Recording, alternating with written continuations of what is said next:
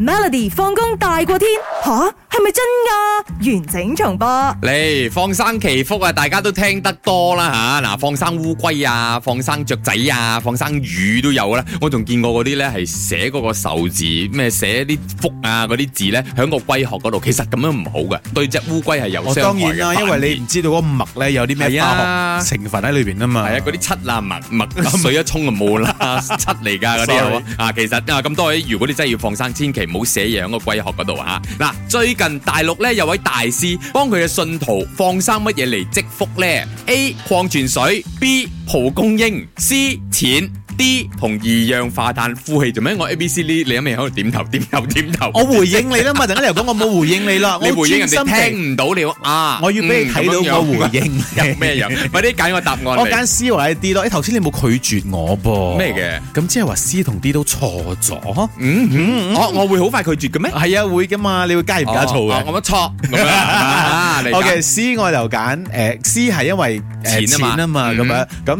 放生錢咧，其實嗯心裏邊你都係因為錢係一個慾望嚟噶啦嘛，係啊啱啊，咁你放生你慾就望咯。唔愛呢啲嘢哦啊，係啦，咁然之後晚上我去攞咁 樣，呢就係二氧化碳嗯咁，嗯，呢個大師會覺得啊，橫掂你都要放生嘢啦，二氧化碳亦都係呢一個俾翻大自然或者樹木佢哋需要啦嘛，花草係啦，咁樣你放生嘅話，亦都有對呢一個世界有益處咁樣。哇，你好正常啊，你解釋得呢個係叫做趣聞啊嘛，係咪？你答案係咩所嘢啊以答？啊案係錯嘅。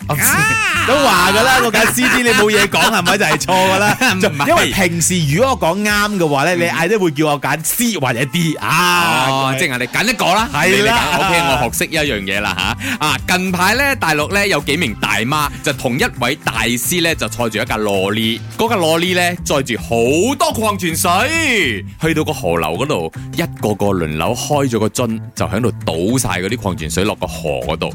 咁附近即係好多村民咁啊，就睇到誒咩事啊，莫名其妙咁樣，以為嗰啲礦泉水過晒期啦，唔飲得啦，即係可能有壞健康啊咁樣。上前了解一下咧，先發現原來礦泉水係未過期嘅、喎。呢、個大師係喺度放生礦泉水嚟積福啊！嗱，好多朋友咧都話有冇搞錯咁嘥嘅？啲係人喎，嘥晒啲水喎。係啊，但係因為佢哋嘅行為咧，表面上係冇即係破壞呢個生態環境，所以唔算係違規嘅。吓、有網民咧就問呢個大師啊，咁你係咪喺度放水啊？咁啊，個大師話啊，你唔識咁多噶啦吓啊，我哋應該係有念咗咒噶啦，咁、哦就放生嗰啲礦泉水，俾佢回歸大自然咁樣，一樣嘅道理。但有時候咧，當你去揾大師做呢樣嘢嘅時候咧，嗯你唔會計較啲錢銀問題㗎，係咪？係係咪先？係咯咪？最為咗緊積要福啫嘛，係啦，積多啲福啦！你放生咩？你有好多錢啊！我放生你嘅，咁咁點咧？好多人捉我嘅喎，唔可以唔可以唔可以。